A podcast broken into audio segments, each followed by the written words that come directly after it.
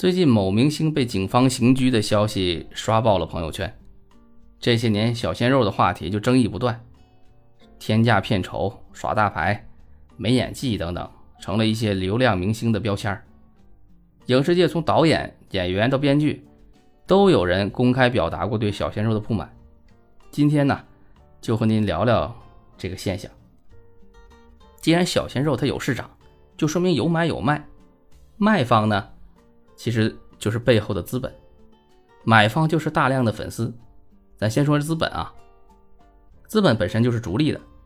这些年国内电影行业快速发展，票房冠军从几亿到十几亿，再到几十亿，怎么可能不引起资本的注意呢？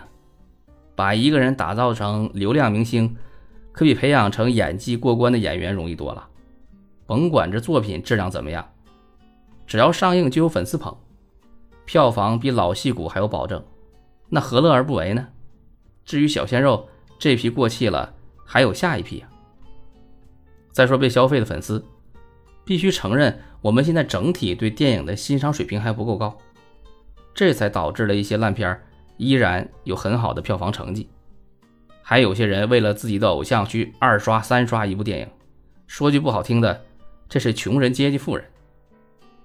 一旦有不同的声音，马上就键盘侠附体，哎，我们家谁谁谁多多勤奋啊！再说这个流量明星本身，年少成名，而且是出大名，难免有些飘，但不能在炫目的闪光灯和鲜花掌声中失去理智。没有人能靠炒作一直红，前车之鉴比比皆是啊！好好的打磨自己的演技，把精力啊投入到作品当中去，这才是根本。被资本过度消费，最终吃亏的还是自己。有实力的演员呢，可能大器晚成，但靠炒作的，只能是昙花一现。说到这儿啊，不得不提一下郭麒麟，妥妥的星二代，但细节里面表现出的低调和礼貌，不得不让人佩服老郭的家教。我们尊重每一个行业，但不能让不合理的东西占据主导，来影响年轻人的价值观。他们是社会未来的中坚力量。每天手机、电视上看到的都是一些没有明显性别特征的小男生，那我们希望他们将来成为什么样的人呢？我们为什么不能多一些血性硬汉的形象？